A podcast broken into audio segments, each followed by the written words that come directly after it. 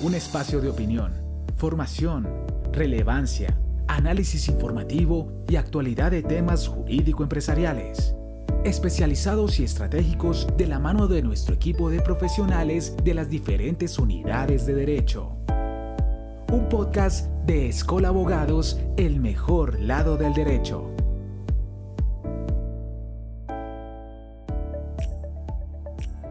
Hola comunidad de Escola, es un gusto encontrarnos nuevamente con ustedes.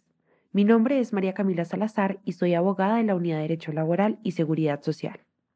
El día de hoy vamos a hablar de los salarios variables. Para empezar, es importante resaltar que la Organización Internacional del Trabajo ha definido el salario como esa cuantía mínima de remuneración que un empleador está obligado a pagar a sus asalariados por el trabajo que estos hayan efectuado durante un periodo determinado. En nuestro ordenamiento jurídico interno, el Código Sustantivo del Trabajo señala que un elemento esencial de la relación de trabajo es el salario como retribución del servicio, a la vez que eh, este permite que las partes pacten la remuneración siempre que se respeten las garantías mínimas de los trabajadores. La mencionada eh, libertad de estipulación permite que existan y se acuerden diferentes modalidades de salario, tales como por unidad de tiempo, por obra o a destajo y por tarea. El salario variable es una de las formas de estipulación de remuneración que consiste en la retribución del servicio prestado en virtud al desempeño y cumplimiento de objetivos del trabajador, que se pueden materializar en pagos de comisiones o porcentajes sobre ventas. Cuando se pacta un salario variable sujeto al cumplimiento de objetivos, ha de entenderse que el trabajador solo tendrá derecho a recibir dicho salario si cumple las metas allí establecidas.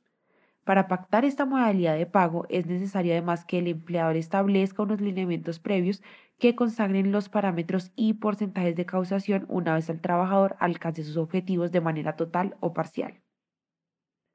Ahora bien, es importante preguntarse eh, si una vez establecidas estas condiciones de causación del salario variable, el empleador puede modificarlas unilateralmente para establecer nuevos parámetros de generación del pago o incluso disminuir los valores a causar. De conformidad con nuestra normativa laboral, el empleador unilateralmente no puede modificar o variar el pacto salarial establecido inicialmente con el trabajador. No obstante, eh, el artículo 132 del Código Sustantivo del Trabajo establece que el empleador y el trabajador podrán convenir libremente el salario respetando garantías mínimas legales. Particularmente la Corte Suprema de Justicia señaló que nuestro sistema jurídico permite que por mutuo acuerdo las partes del contrato de trabajo puedan acordar la rebaja o reducción del salario sin afectar el mínimo legal, posición que ha sido reiterada en la sentencia con radicado 53-356 de 2017 eh, de esta corporación. Asimismo, la Corte Suprema de Justicia ha indicado que las partes de la relación laboral tienen la potestad de modificar la modalidad del salario o alterar el monto de este, siempre que se respete el salario mínimo mensual legal vigente. En consecuencia, para realizar cambios en el porcentaje y requisitos de causación del salario variable que perciben los trabajadores, recomendamos contar con una política interna que permita cambiar las condiciones de causación, en caso de que sea necesario operacionalmente modificarlas. En el escenario en el cual no contemos con esta política, sugerimos que exista el consentimiento de los trabajadores plasmados en la firma de un otro sí al contrato de trabajo. Seguiremos atentos y quedamos eh, pendientes a las dudas adicionales que puedan surgir frente al tema discutido el día de hoy. Nos encontramos en una nueva oportunidad. Encuéntranos en redes sociales como Escola Abogados, el mejor lado del derecho.